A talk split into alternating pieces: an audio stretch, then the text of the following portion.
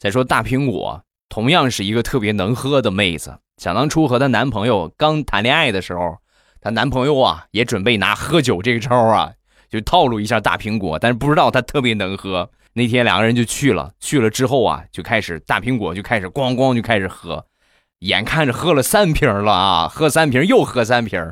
当时她男朋友有点绷不住了，哎呀。